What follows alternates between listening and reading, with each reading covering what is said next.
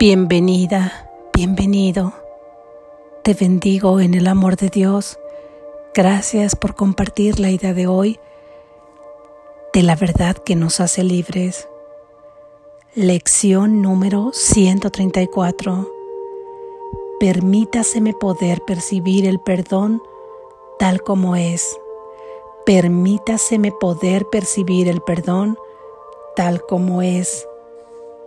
Permítaseme percibir el perdón tal como es.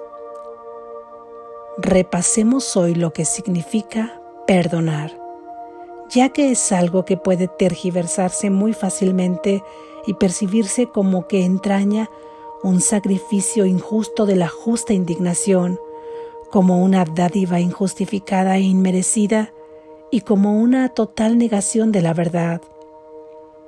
Desde esta perspectiva, perdonar no puede sino verse como una extravagancia, y este curso aparenta basar la salvación sobre un capricho. Esta perspectiva distorsionada de lo que significa perdonar puede corregirse fácilmente si puedes aceptar el hecho de que no se te está pidiendo que perdones lo que es verdad. El perdón se limita únicamente a lo que es falso. Es irrelevante con respecto a todo, excepto con respecto a las ilusiones. La verdad es la creación de Dios y perdonar eso no tiene sentido. Todo lo que es verdad le pertenece a Él, refleja sus leyes e irradia su amor. ¿Puede acaso esto requerir perdón? ¿Cómo vas a poder perdonar lo que es incapaz de pecar y es eternamente bondadoso? La mayor dificultad a la que te enfrentas para poder perdonar realmente es que todavía crees que tienes que perdonar lo que es verdad, no lo que es ilusorio. Consideras el perdón que es en vano un intento de ignorar lo que se encuentra ahí y de pasar por alto lo que es verdad, lo cual es parte de un esfuerzo inútil por engañarte a ti mismo al querer hacer que una ilusión sea verdad. Este punto de vista tergiversado no hace sino reflejar el dominio que la idea del pecado todavía ejerce sobre tu mente tal como tú te consideras a ti mismo puesto que crees que tus pecados son reales, consideras que el perdón es un engaño, pues es imposible pensar que el pecado en verdad sin creer que el perdón es una mentira. Así pues, el perdón en realidad no es más que otro pecado, al igual que todos los demás.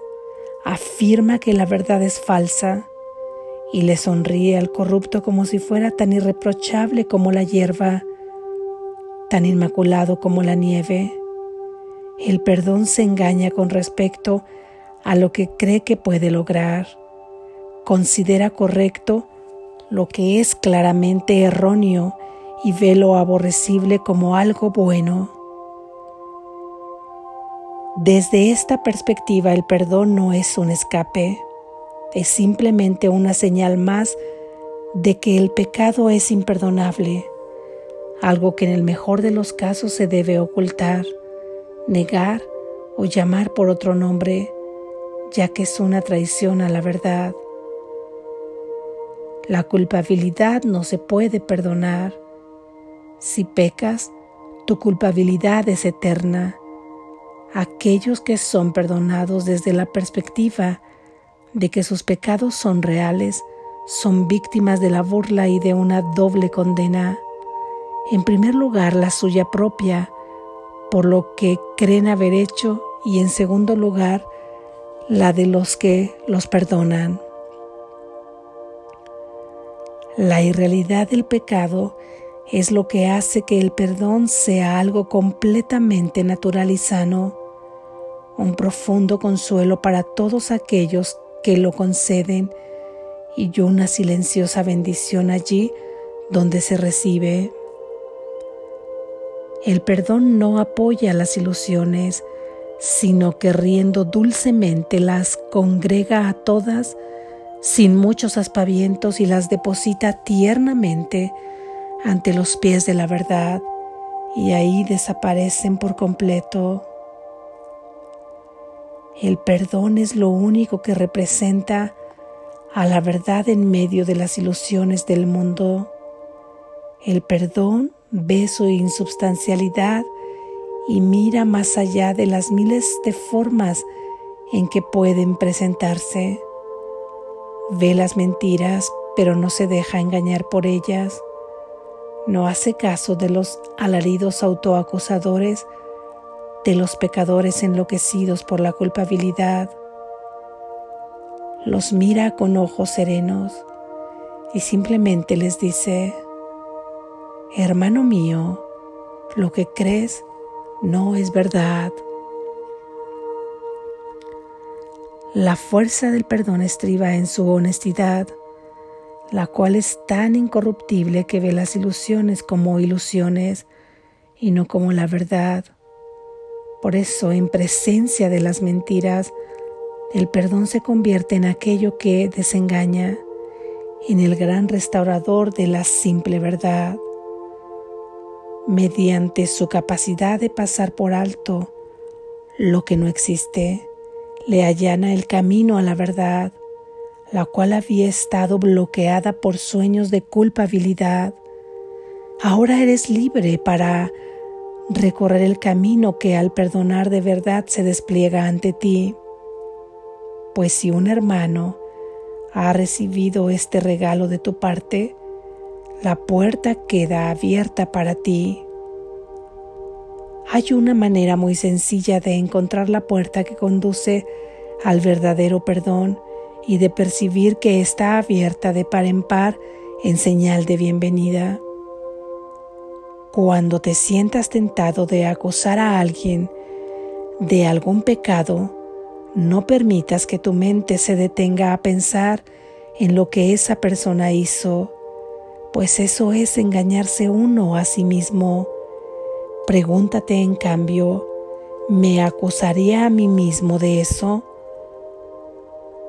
De esta manera podrás ver las alternativas entre las que puedes elegir desde una perspectiva que hace que el acto de elegir tenga significado y que mantiene a tu mente tan libre de culpa y de dolor como Dios mismo dispuso que estuviese y como en verdad está. Son únicamente las mentiras las que condenan. En realidad lo único que existe es la inocencia.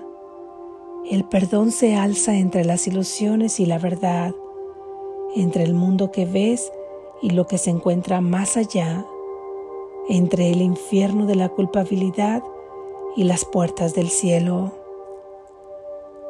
a través de este puente que es tan poderoso como el amor que derramó su bendición sobre él, todos los sueños de maldad, de odio y de ataque se llevan silenciosamente ante la verdad, no se conservan para que se inflen, exploten y aterren al cándido soñador que cree en ellos.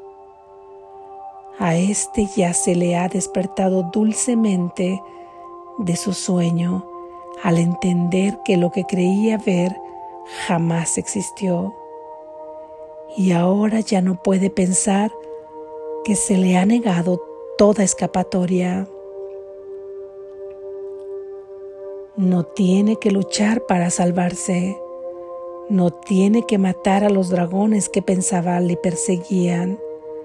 Tampoco tiene que erigir las sólidas murallas de piedra ni las puertas de hierro que pensó que le mantendrían a salvo.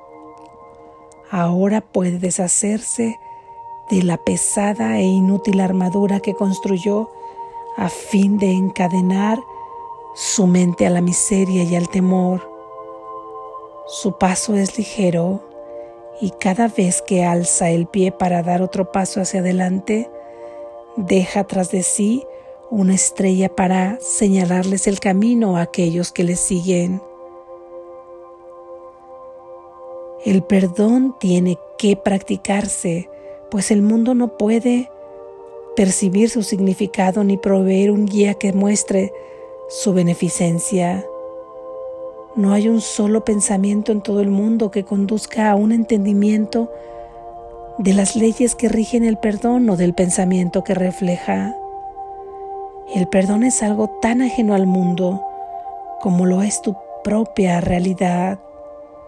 Sin embargo, es lo que une a tu mente con la realidad que mora en ti. Hoy vamos a practicar el verdadero perdón para que el momento de la unión no se demore más, pues deseamos encontrarnos con nuestra realidad en libertad y en paz. Nuestras prácticas se convierten en las pisadas que alumbran el camino a todos nuestros hermanos, quienes nos seguirán a la realidad que compartimos con ellos. A tal efecto, dediquemos hoy un cuarto de hora en dos ocasiones a pasarlo con el guía que entiende el significado del perdón y que nos fue enviado para enseñárnoslo. Pidámosle. Permítaseme poder percibir el perdón tal como es. Escoge entonces un hermano tal como Él te indique y cataloga sus pecados uno por uno a medida que cruce tu mente. Asegúrate de no concentrarte en ninguno de ellos en particular. Antes bien, date cuenta de que te estás valiendo de esas sus ofensas para salvar al mundo de toda idea de pecado. Examina brevemente todas las cosas negativas que hayas pensado acerca de él y pregúntate en cada caso, ¿me condenaría a mí mismo por haber hecho eso? Libéralo de todos los pensamientos de pecado que hayas tenido en relación con él y entonces tú mismo estarás listo para la liberación. Si has estado practicando hasta ahora de buen grado y con honestidad, empezarás a notar una sensación de ser elevado, un gran alivio en tu pecho y un sentimiento profundo e inequívoco de desahogo. Debes iniciar el resto del tiempo a experimentar que te escapas de todas las pesadas cadenas con las que quisiste encadenar a tu hermano, pero con las que en realidad te encadenabas a ti mismo. Debes practicar el perdón a lo largo del día, pues todavía habrá muchas ocasiones en las que te olvidarás de su significado y te atacarás a ti mismo. Cuando esto ocurra, Permite que tu mente vea más allá de esa ilusión según repites para tus adentros. Permítaseme poder percibir el perdón tal como es. ¿Me acusaría a mí mismo de eso? No me voy a encadenar a mí mismo de esta manera. Antes de hacer cualquier cosa recuerda lo siguiente. Nadie es crucificado solo, mas por otra parte, nadie puede entrar en el cielo solo. Nadie es crucificado solo, mas por otra parte nadie puede entrar en el cielo solo. Así es. Gracias Jesús. Reflexión. Con la idea de hoy estamos recordando cuál es el verdadero significado del perdón desde la perspectiva del amor perfecto, desde la perspectiva de Dios, desde la perspectiva de tu verdadero ser, porque ahora el perdón desde esa perspectiva es el gran recurso que utiliza el Creador como base de su plan de salvación del mundo. El perdón se ha convertido ahora en el puente que nos lleva para transitar de este mundo de la ilusión al mundo de la verdad. Es ese puente que lo cruzamos de la mano del Espíritu Santo, es decir, de la mano de nuestro verdadero ser. Entonces, el perdón que el mundo concibe no tiene que ver con el perdón que establece el amor verdadero.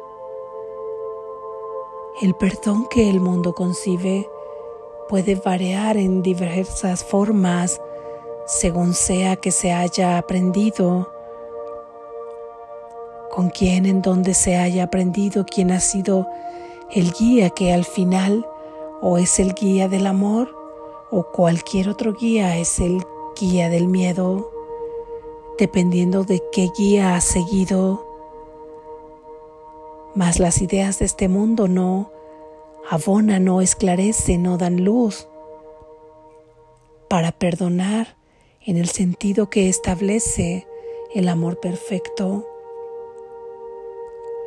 ¿Cómo se manifiesta el perdón aquí?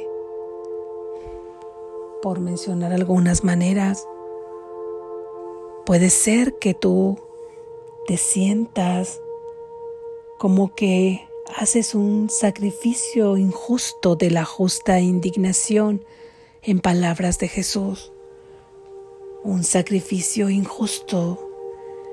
¿Y cómo no habría de ser un sacrificio injusto perdonar algo de lo que tú legítimamente estás indignado por algo que consideras que te han hecho que era injusto, que no había derecho y que te ha dañado? ¿No será como que incluso acaso sientes que estás perdonando algo que pasa a ser indigno de que sea perdonado, pues que entonces tú te quedas sin derecho alguno a obtener nada, a obtener una una retribución por el daño que se te ha causado. Si eso quedara así, en realidad sería muy injusto y sería muy difícil de perdonar. Pero retomando esa misma idea, lo hacemos o hay quien lo ha hecho pensando que no obstante que puede entrañarle un sacrificio de su justa indignación, lo hace porque se considera una buena persona, porque se considera un ser espiritual. Y de esta manera va y encamina a hacer ese sacrificio con gusto, en el fondo pensando que abonará más a su bondad y perdona de esta manera. También en el mundo se ha enseñado que perdonar a quien te ha hecho un daño es perdonar a tu enemigo y que de alguna manera esta fue la enseñanza de Jesús perdonar a tu enemigo poniéndole la otra mejilla. Y así de esta manera vuelves a hacer un sacrificio de la justa indignación. También has aprendido que perdonas porque es conveniente perdonar para ti. Quizá esta idea se acerca un poco También al decir que perdonas porque te liberas tú. Esta idea también se acerca. Sin embargo, el fundamento no es el mismo del perdón que nos habla Jesús en esta idea. ¿Cómo es entonces el perdón?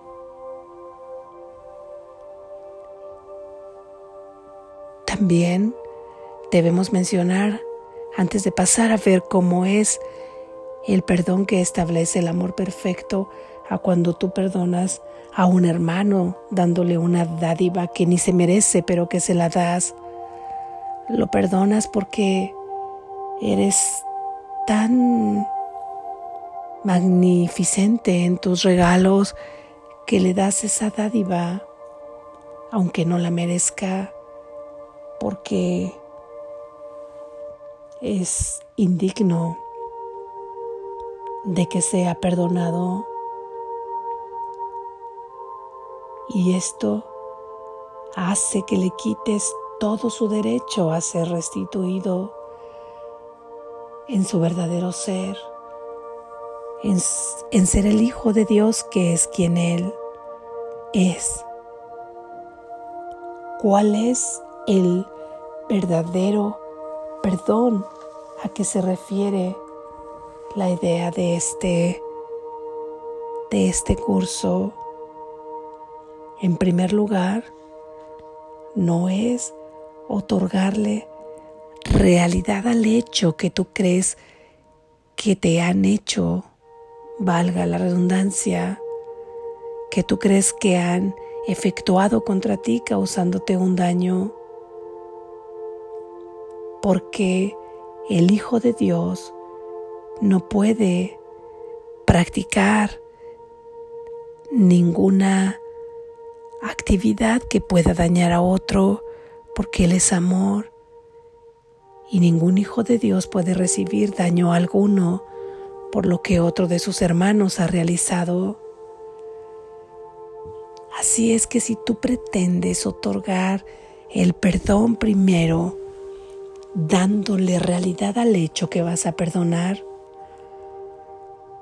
te estás equivocando de maestro porque seguirás condensando la idea de que este mundo es real, de que el cuerpo es real y que el Hijo de Dios puede sufrir, que el Hijo de Dios es vulnerable y que el Hijo de Dios puede dañar, que el Hijo de Dios es pecador. Eso es lo que tú subrayas cada vez que perdonas un hecho que das por verdadero. Si lo das por verdadero y supuestamente lo perdonas, estás afianzando, estás afirmando que ese hecho puede suceder. Y como ya hemos dicho, que Dios solamente puede crear a través de sus atributos, que es el amor perfecto, ¿Cómo podría Dios en un mundo que Él creó hacer actos que van en contraposición con su amor, con el amor que no tiene opuestos? Si se está dando ese hecho, no viene de Dios, no viene del amor de Dios, y si no viene de Dios y del amor de Dios, no puede darse porque solamente se puede crear a través de su amor. Por lo que ¿Le otorgas realidad al hecho? Estás en la falsedad. ¿Le otorgas realidad a que alguien realizó el hecho? Estás en la falsedad. ¿Le otorgas realidad a que alguien, un hijo puede, un hijo de Dios puede recibir el daño por ese hecho? También te estás equivocando. Y aparentemente es una idea loable, bondadosa, el que tú perdones pero otra vez estás reafirmando las ideas y el sistema de pensamientos y el sistema de creencias del ego, sin darte cuenta aparentemente perdonando. Y esto, sin embargo, si es que realmente aquí se perdona, porque muchas veces, incluso por el solo hecho de volver a mencionar una situación que te dañó, una persona que tú consideras que te ha dañado, y dices, pero esto ya lo he perdonado, con un dejo de dolor o con una idea de decir, pero ya habrá quien, quien se lo pague o ya habrá la manera en que él reciba la retribución por el daño que me hizo. Yo por lo tanto perdono. No estás renunciando ahí a el supuesto derecho adquirido de, de resentimiento y de venganza que no la tienes en tus manos, pero se la dejas a la vida, la dejas en manos, entre comillas, de Dios, de un Dios que en este caso sería el Dios ejecutor de tu venganza, de tu venganza que has almacenado en tu mente y en tu corazón. Y ese Dios solo existe en tu mente dual. Dios es amor para ti, para tu hermano, para todos. Ninguno de sus hijos ha podido pecar. Así es que, primero, se perdona planteándose que aquello que has visto no puede ser verdad.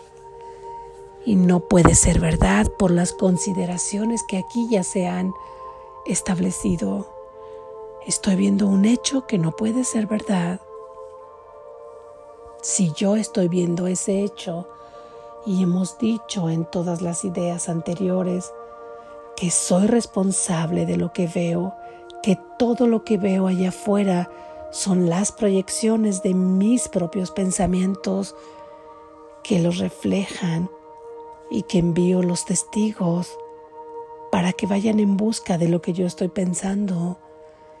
Y entonces vienen y se me presentan en forma de imágenes que son los efectos de mis pensamientos, pero que yo he olvidado que los he creado y entonces comienzo a ver un mundo aparte, un mundo separado de mí, en donde las causas y las cosas suceden y la causa, la causa directa, la causa de la causa se me ha olvidado. Ahora he olvidado que vienen de mis pensamientos, y que en la medida que yo cambio de mentalidad, puedo cambiar esas proyecciones y esas imágenes ahí afuera. Así es que yo he visto un suceso, ha sido proyectado por lo que yo he pensado y he pensado en conceptos de que alguien puede dañar a través de de qué puede dañar de las palabras, de los actos, de diversas formas. Todas esas formas yo las he concebido en mi mente porque las he recogido, porque las he aprendido, porque las he reforzado, porque sigo practicándolas cada día, cada vez que decido escucharlas, cada vez que decido fortalecerlas, cada vez que voy en búsqueda de ellas y no me doy cuenta y ahí estoy percibiendo al Hijo de Dios o en diferentes fragmentos a hijos de Dios que son culpables, que son merecedores de castigo. Y si me voy a la causa que son mis pensamientos, hay una mente que los está pensando y esta sería la causa de todo lo demás, de el hecho que estás aparentemente viendo, de la persona que aparentemente o las personas que lo están cometiendo o lo están omitiendo y de la persona que concibes sobre la cual se le causa el daño. Mira dónde está la causa, en tu mente Así es que ahora vamos llegando al lugar donde se tiene que perdonar, que es la causa. Y por lo tanto, esa causa es la que tiene que ser perdonada. Y esa mente tiene que ser liberada. Tampoco es culpable, está dormida y esa es la parte de la mente que cuando tú la perdones puede darse cuenta que está soñando falsedades. Entonces reintegrarse a su mente única, a la mente de Dios. Y entonces es ahí lo que tú tienes que perdonar. Ese es el verdadero perdón del que nos habla el amor perfecto de Dios. Al final de cuentas, perdonas a los demás por haberlos concebido como los concebías. Perdonas al mundo por haberlo concebido como lo concebías. Perdonas el hecho por haberlo concebido como lo concebiste. Y te perdonas tú por haber pensado lo que jamás habías podido pensar. ¿Recuerdas la lección anterior que decía que perdonabas lo que jamás habías podido pensar? Es esto, crees estar pensando todo esto, pero no lo has podido pensar porque tú solo puedes pensar de acuerdo a la naturaleza de tu fuente que es tu Padre. Es la única manera en la que puedes pensar realmente. No hay otra manera en la que puedas pensar. Así es que este es el verdadero perdón. Y te preguntarás, ¿qué es lo que sucede entonces con los actos que vemos en este mundo de sueño? Llevan su propio curso, llevan su propia energía de las personas que en el sueño los practican y que han llegado hasta ti porque tú los has llamado a través de tus pensamientos, ya sea viéndolos, concibiéndolos, enterándote. ¿Y cuál es el propio curso que se llevan? Pues tal vez condenen a su alma a vivir experiencias de oscuridad en la energía mientras están soñando que son un cuerpo porque esto es lo que tú has concebido en todo ese campo de energía y de posibilidades. Esto es lo que tú has concebido que tiene que ocurrir de manera subsecuente. Sin embargo, el verdadero ser que le pertenece a Dios no ha podido ser dañado, ni tampoco ha podido dañar. Y una vez que abrace esta idea y la perdone, también de esta forma abrazará la propia sombra del sueño y ahora quedará bajo el amparo de Dios y todo, todo, todo será utilizado bajo el propósito del plan de Dios, por lo cual todo tendrá un diferente sentido y ya habrá una explicación de por qué y para qué en tu interior y una certeza y una certeza de paz. No hay nadie a quien perseguir, tampoco te persigue nadie a ti. No hay nada por qué sacrificarse y no hay nada por qué castigarse, solo está existiendo en tu mente.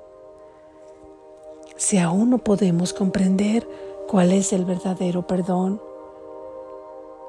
pídele con esta idea hoy a nuestro guía que nos lo haga saber en nuestra mente y en nuestro corazón.